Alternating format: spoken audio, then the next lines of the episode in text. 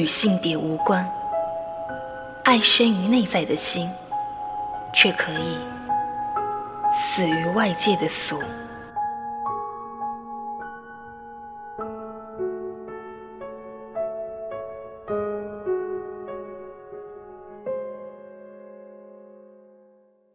那天，他们冒着严寒，一起上山，仰望银色圆月。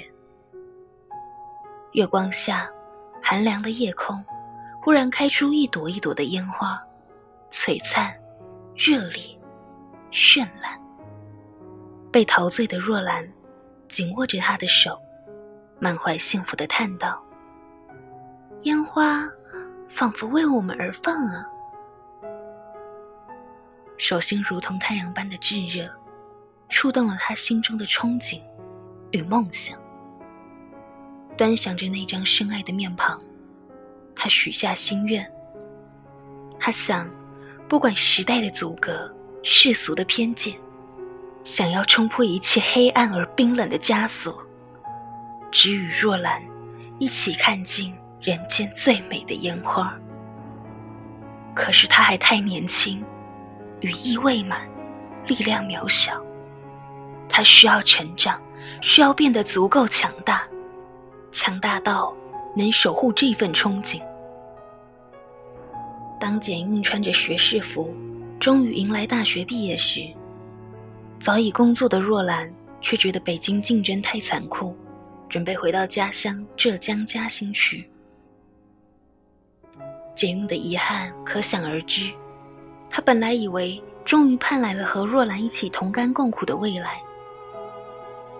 若兰租住在北京时，简韵经常到若兰的住处，度过了人生中最幸福的一段时光。若兰租来的小房间本是简陋可怕的，充满死灰的一个仅供人一躺的地方，是他和若兰精心装扮着，收集各种巧妙心思。从地板到墙到灯，每一处都竭尽全力的改变，最终将它变成温馨的家。推开不起眼的门，谁也不会想到里面是一个天长地久的甜蜜世界。简韵很想跟随若兰，她不希望步入社会后的生活里没有若兰的跟随，但若兰认为她留在北京最好。你一定可以出人头地的，不要随便放弃，在北京勇敢的生存下去吧。若兰这么说着，满怀期待的注视着简韵。在我心中，你是很了不起的。因此，简韵留在北京，拼命的工作着，对加班加点毫无怨言，因为心中的憧憬时刻照耀着他。让他只想着赚很多很多的钱，这样才能更好的和若兰在一起，实现到全世界游玩的梦想。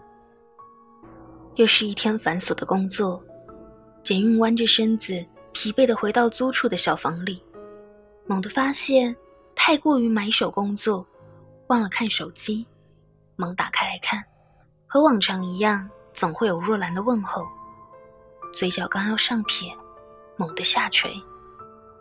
短信是若兰的，却是如同晴天霹雳的一条短信。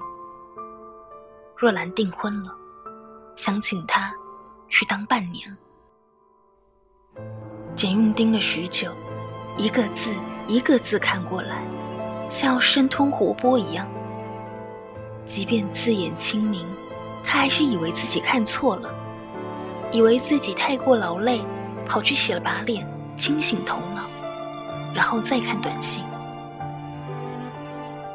千真万确，若兰竟要结婚了。为什么？简韵的手颤抖着，像花了百年的时间才将这三个字输入进去。我很抱歉，真的对不起。只是这样，好像随意从中说出的回复。简韵按着手机。她从来没这么用力过，像要捏碎手机一般。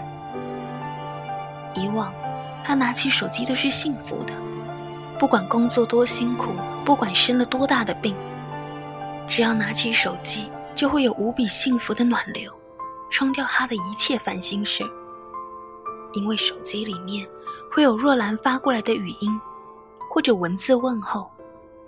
不管是听着，还是看着，不管说了多么无聊的小事儿，他都觉得很贴心，很幸福。但现在，手机传达的是无比的痛苦。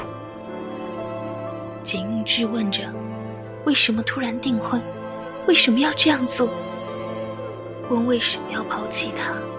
问了很多，但若兰的回信很短，除了歉意。”还是歉意，最后恳请他过来当面交谈，如同刀绞般的疼，疼进了胃里。简韵无力地蜷缩在床上，大声抽泣起来。他一点儿都想象不到那些他挚爱的短信背后，若兰正进行着一场又一场的相亲，正急于把自己嫁出去，正忘了曾经的山盟海誓。想着要抛弃他，去建立一个新的家庭。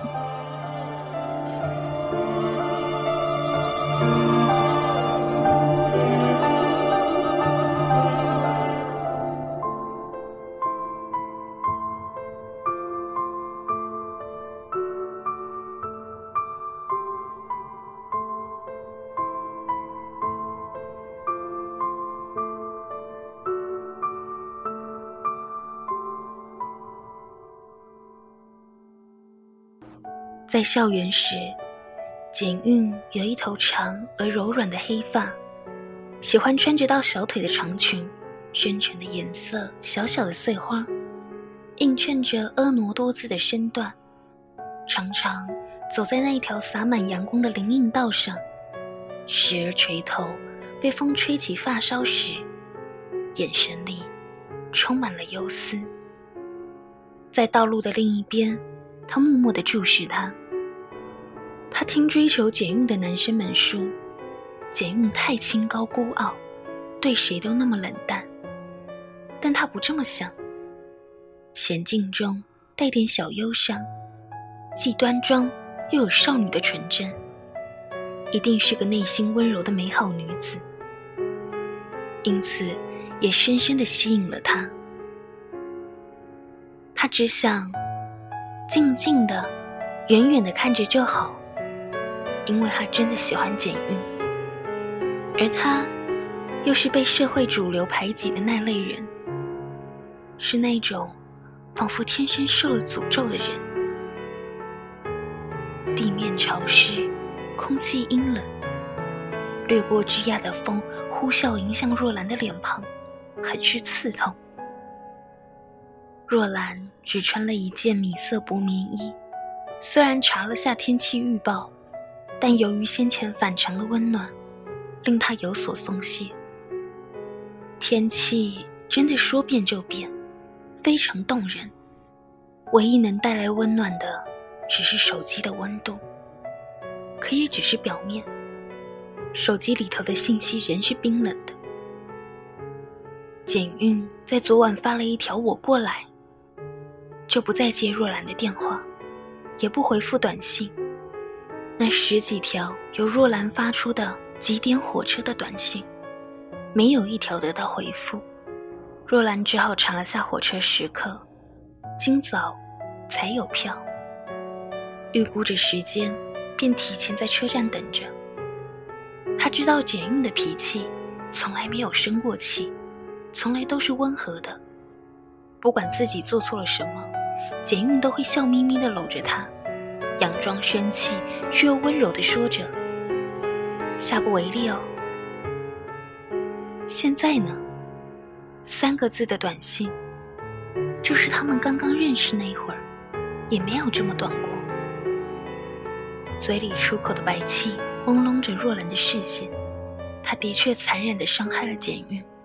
他曾寤寐思虑，为了想出一个不伤害简韵。同时将真相道出了两全计谋。后来，是他已成为母亲的初恋告诉他，两全是不可能的。他的初恋还要残忍，直接跟他说，我和别的男人要结婚了，然后移居上海，再不回来。过了这些年，曾伤得夜夜买醉的若兰，已经能和他如同好友的交谈。他的孩子还成为若兰的干女儿，常常通过视频奶声奶气的向若兰问好。所以，若兰只能直截了当的告诉简韵，她将嫁为人妇，成为一个普通男人的妻子。她相信，经过时间无情的洗刷。最激烈的风暴所留下的痕迹，都可以被抹去。但对于现在的这一刻，若兰只能苦笑着。记忆飘荡，回到曾经青春的时光。最开始，他们只是同校不同级的学生。若兰先识得简韵，就在那条林荫道上擦肩而过时。若兰被简韵散发的与众不同的气质吸引，随后，他打听到了简韵的名字和专业，和她的一些习性，开始默默的关注着她。时间无情，悄然而逝，若兰很快就要毕业了，她将到社会上去为生计奔波，而简韵，还是在校的大二生。一旦分别两地，就难见到简韵，连静静看着这么简单的心愿也难以实现。若兰的内心很不甘心，于是若兰做了个决定，去认识简韵。只有这样，才有联系的可能。若兰以她的热情大方，迅速与简韵认识，在一天一天的催化作用中，他们的关系越来越好。成为无话不谈的好闺蜜。若兰工作，简韵上学。简韵经常到若兰的住处，吃着零食，喝着啤酒。有时来点情调，换成红酒，嘻嘻哈哈的聊着各种事。他们也找些兼职做，攒够钱就一起出去旅游。他们共同的梦想就是游遍全世界，想看看外面有多宽广。那段日子真的舒畅惬意。如果只做朋友的话，那段日子就是不管过多少年都能回忆起的极其珍贵的友情岁月。只是后来情愫暗涌，在劫难逃。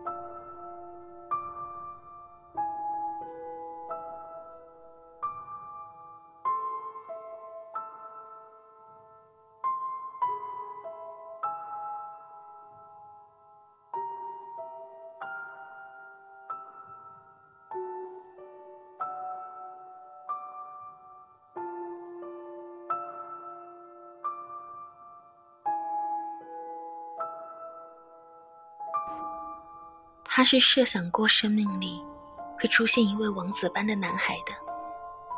对于自己从没对某个男孩动心，他一直以为只是时候未到，总有一天会遇上，会遇上心目中的男孩。他会给自己带来一段惊天动地的爱情。他这么深信着。他不知道若兰巧设妙计的会面，只知道初次见到若兰。一见如故，他以为缘分让他结交到一个好朋友、好闺蜜，但他实在太喜欢若兰了，不可抗拒的喜欢。若兰闪闪的像猫一样的眼睛，若兰翘起的嘴唇，恶作剧般的微笑。若兰轻轻划过他脸，那玫瑰色的指甲。当他感到倦怠、迷茫。忧愁的时候，若兰从身后抱住他，在他耳际诉说着如同春风般心醉神迷的言语。若兰的一切，他都很喜欢，因此，这份喜欢超过了他自身的想象，溢满出来，像河水泛滥一样不可遏制。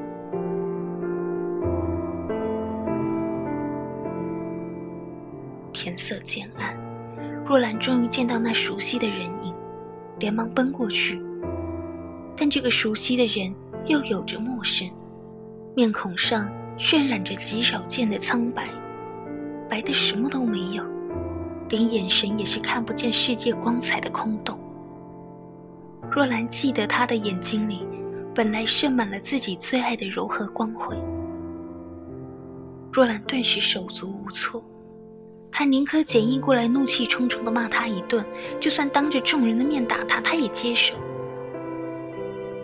然而简运带来的，却是一片死寂。见简运穿的比自己还要少，若兰忙把棉衣脱下往简运身上披，并露出像以往一样率真的笑容，关心的责备道：“这么冷的天，你怎么穿那么少？”简韵只是微微转身，冷漠地阻挡着洛然的热情举动。深冬的一切，确实是天寒地冻的，但都比不过他此刻内心的冰冷。他被如同海洋般的哀伤淹没着。若兰的胸口开始被沉重的下压，痛苦蔓延。他努力平静，挽过简韵僵直的手臂，再度绽放笑容。今天有点冷呢，天气预报里说可能要下雪，我们这儿好久没下雪了。来，走这边。若兰尽量像平常一样说着平常的话语，拉着简韵走着。简韵仍没有出声。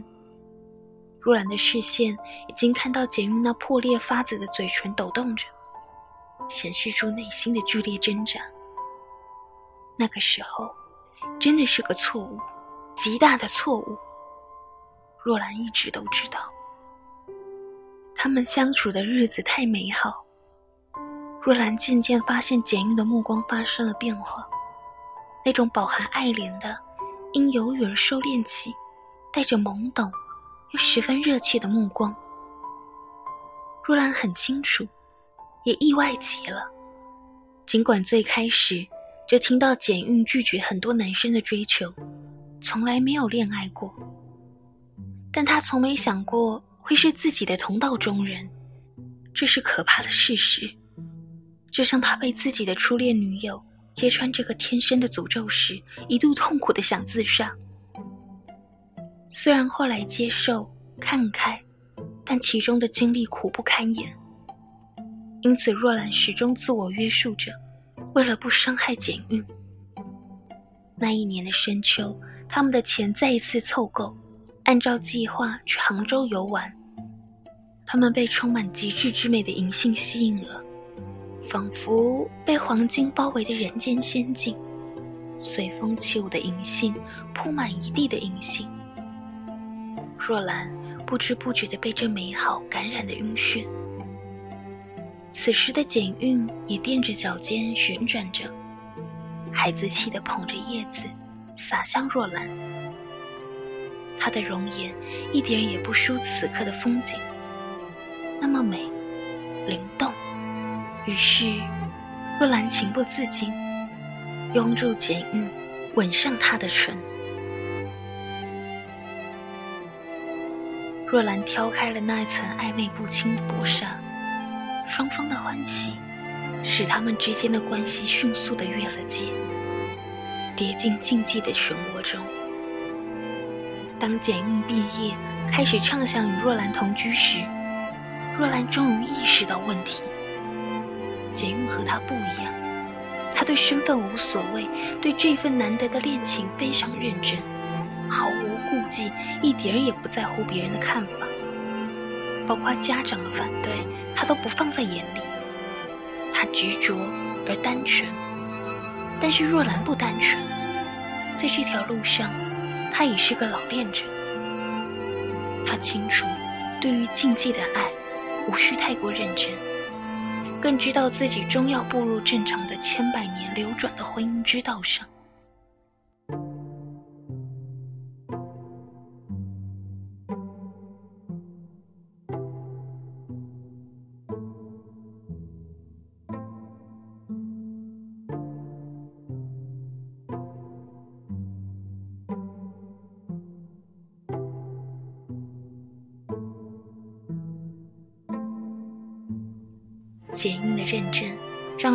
害怕起来，所以他直接从北京逃回老家，同时以甜言蜜语鼓励简韵在北京打拼，拉开彼此的距离。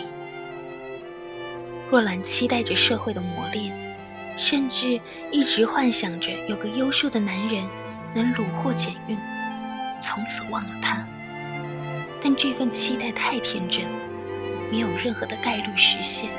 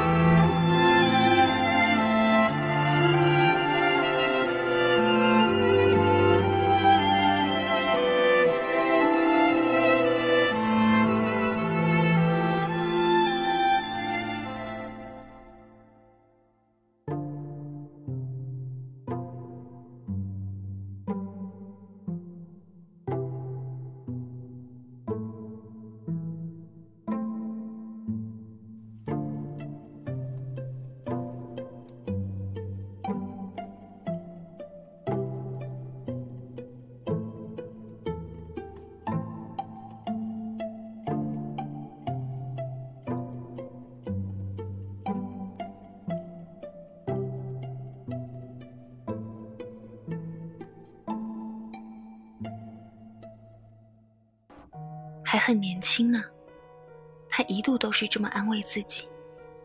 所以，对于自己不合主流、喜欢同性这个惊天真相，在没能改变的情况下，他只能如此对自己说。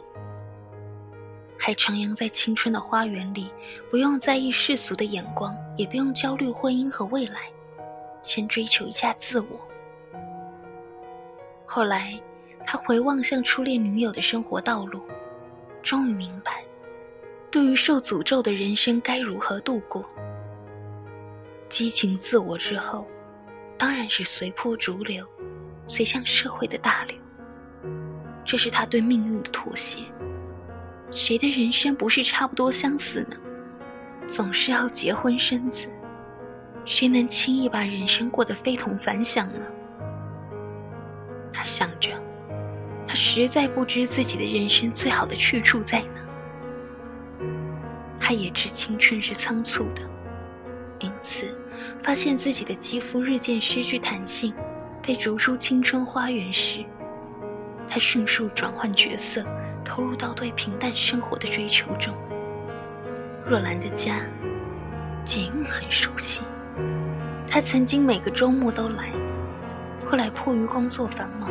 周末要加班或者出差等诸多事，无法做到每周，但每个月他尽量来一次。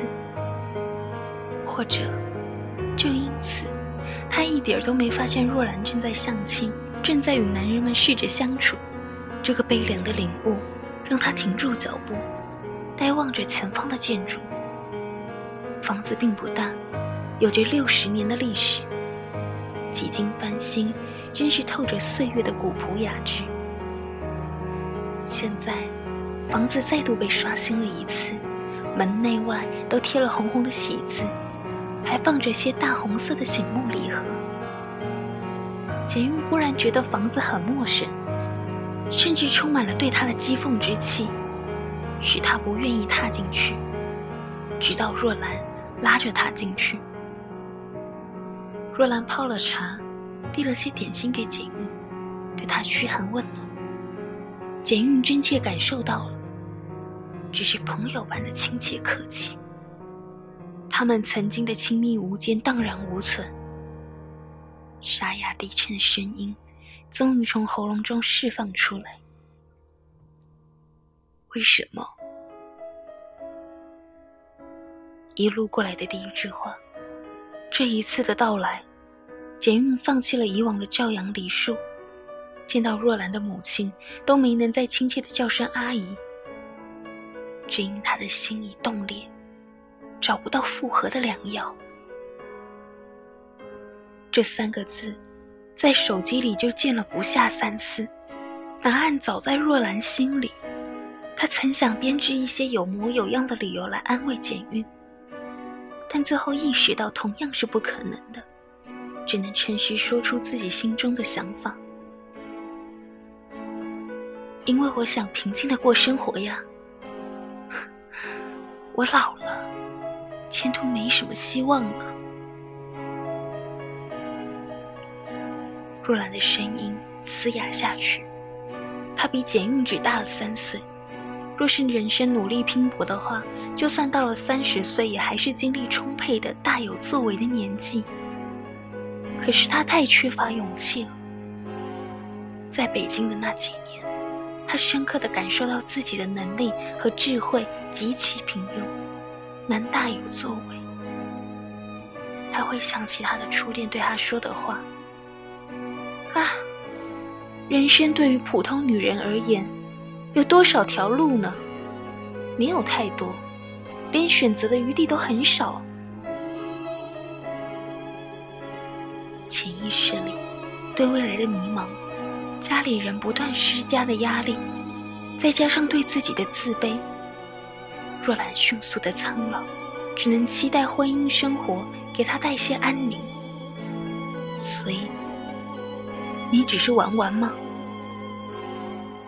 若兰摇着头，不，当然不是，他是动真心的，从第一眼见到简韵就真切爱上。他喜欢长发飘飘的走到校园里的简韵，端庄优雅；他也喜欢剪了长发步入社会后的简韵，干练拼搏。他从来都很喜欢简韵的努力执着和胆大无畏，但同时。也充满了深深的恐惧，因为他做不到，因为人生有太多的困难，或者说，人活于世，何尝是独属于自己的？一个人的一生中，有着太多牵绊，家中有父母，有爷爷奶奶，有邻居，有众人的口舌，难道真的要让这种事人尽皆知吗？所以，他向世俗的规则妥协了。拥住简韵冰凉的身体，若兰的眼泪先流了下来。我以为总有一天，你会放下天真的，没想到如此执着。所以你就是在玩玩，而我当真了。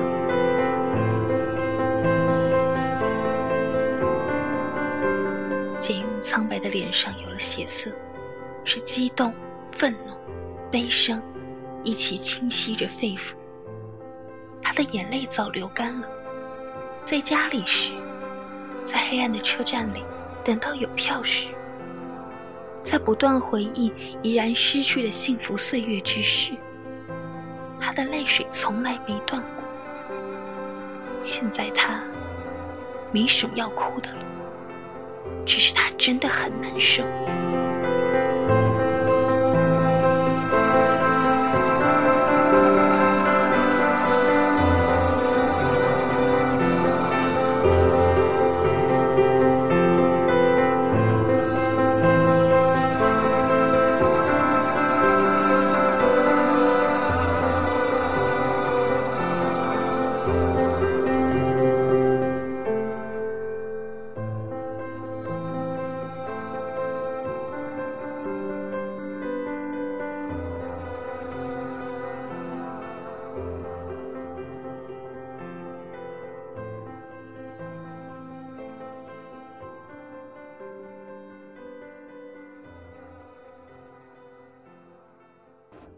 和若兰执手相依的时光，实在太像一个被甜蜜包围着的梦境，让他一直想要永远保存着。与若兰相遇之前，他对自己很不自信，对未来也充满了迷茫。他不知道自己喜欢什么，做什么好，不知道想成为什么，甚至不知道自己来人间的目的是为何。因此，他常常走着走着，就感到忧愁起来。但若兰来到了他的生命中，就像启明星一样，为他指引了方向，打开了他人生的真我之门。因此。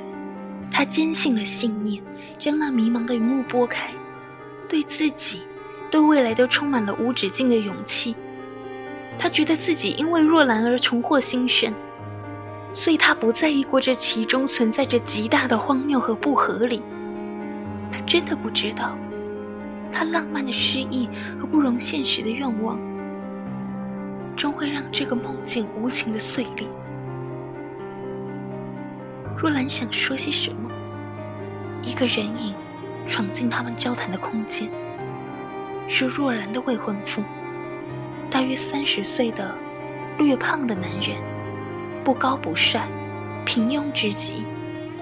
见了简韵，很客气地说：“兰兰经常提到你，说你是她最好的朋友，坚持要你当伴娘。”若兰轻易的挽着简韵：“当然了。”我们在大学时就是好姐妹呢。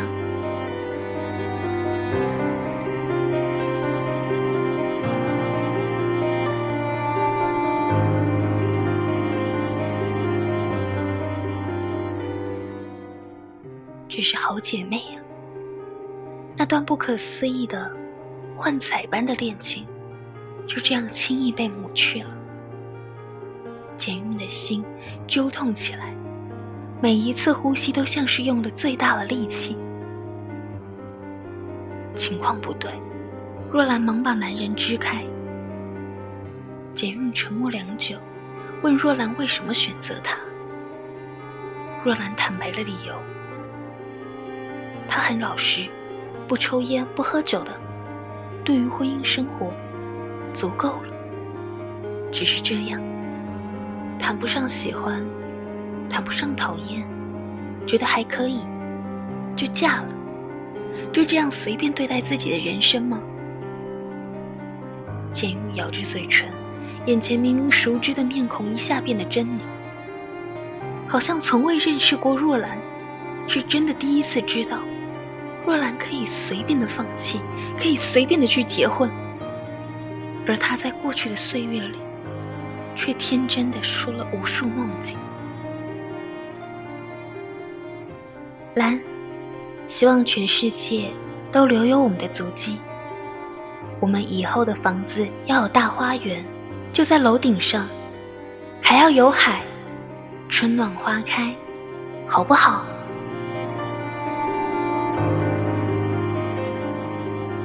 说的实在太多，若兰总是轻轻笑着应答着：“好啊，以后就靠你养了哦，不可以抛弃我哦。”简玉从来没有怀疑过若兰的话，因此才有奋进中的他。现在他知道这一切全是敷衍，他太天真了。他所爱的像启明星一样的若兰，只是一个戴着面具的伪装者。鲜红的喜字跃入眼帘，猛地恍然大悟。简韵仰起头。回想着那些远去的时光，在静谧的深夜，在美好的清晨光晕中，若兰会忽然忧郁的呢喃着宿命的悲凉。若兰还会提到她的初恋，那个让她明白自己是谁的女孩，忽然有天就弃她而去。那时简韵以为，若兰是在害怕他会忽然结婚。因此，他总是拥着若兰，说着他不会变心、不会欺骗、永远忠诚的折磨。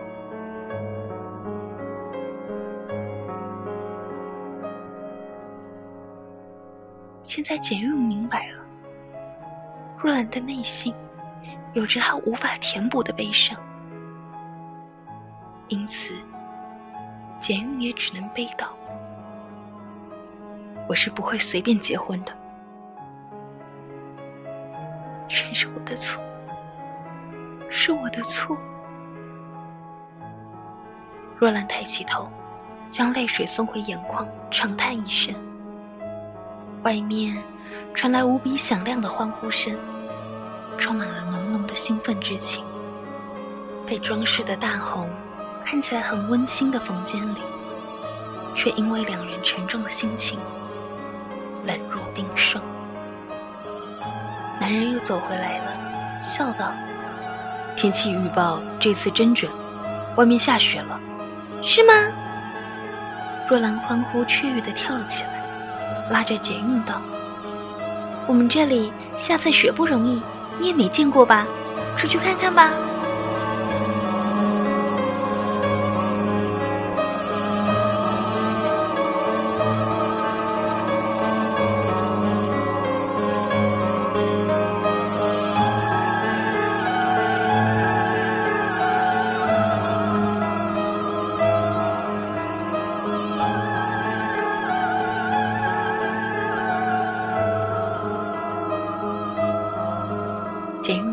外面，只是一场小小的雨夹雪。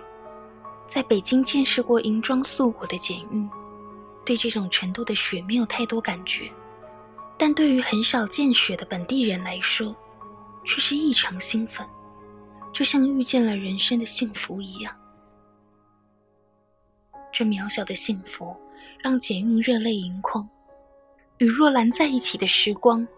也是这般充满了他所挚爱的渺小幸福啊！